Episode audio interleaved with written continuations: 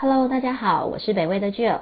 今天是十一月二十三号星期一，要来关心一下美股和疫情的发展。这一则北威观测站，周一美股看涨，疫情持续主宰股市动荡，是由北威研究员曾义凡所撰写。美国新冠疫情持续延烧，上礼拜五更再次创下了单日的确诊新高，一天感染病毒的人数就达到了十九万五千人。纽约、加州等地也开始重新实施防疫措施。纽约市宣布关闭所有的公立学校，而加州则再次设下了部分的宵禁。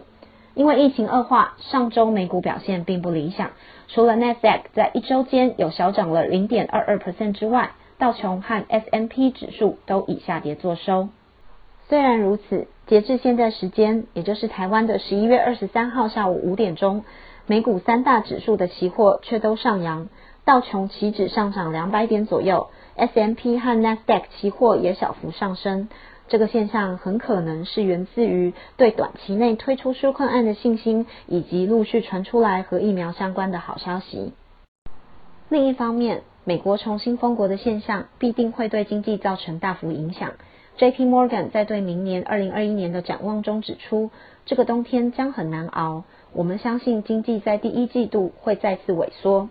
J.P. Morgan 并且预期美国的 GDP 将在明年的第一季下修一个百分点，因此美股市场出现了一个吊诡的现象：疫情的控制和疫苗的发展几乎像是杠上了美国经济的复苏，并在市场表现中展开了一场拉锯战。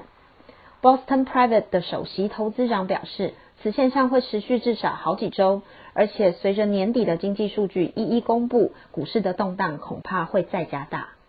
美股市场究竟是要反映疫情走势与疫苗成果，还是要反映美国经济的基本面，似乎成了最近投资人最大的难题。